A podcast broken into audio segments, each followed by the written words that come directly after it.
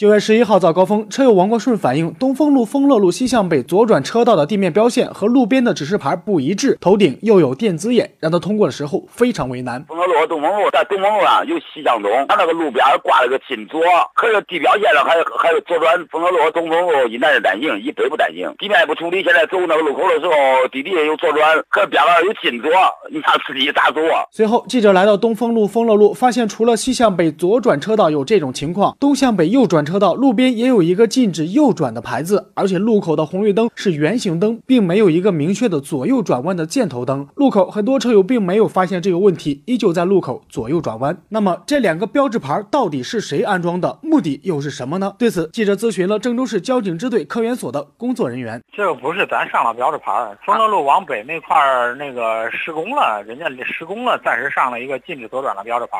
他们的道路复交了。目前，东风路丰乐路以北路段的施工工期暂时还无法确定。在此期间，车友们通过这个路口以及类似的路段该怎么通行呢？对此，南方大姐也给大家做出了提醒。我们通常在路上呢，会看到交通信号灯、交通标志标牌以及交通标线。那么在三者发生冲突的时候呢，我给大家的建议就是，首先要看信号灯，按照信号灯的这个标志标线来走。如果有标志牌的话，是要按照标志牌的指示来走。遇到这种情况，标志牌和地面标线不一致哈，我们就建议大家。呢，以标志牌牌为准。如果说我们走到这个右转车道，哈，地面也是右转标线，可是走到路口发现右侧道路因为施工进行了，这个时候我们就只能在右转车道直行。这个呢是属于紧急避险，电子眼是不会拍的。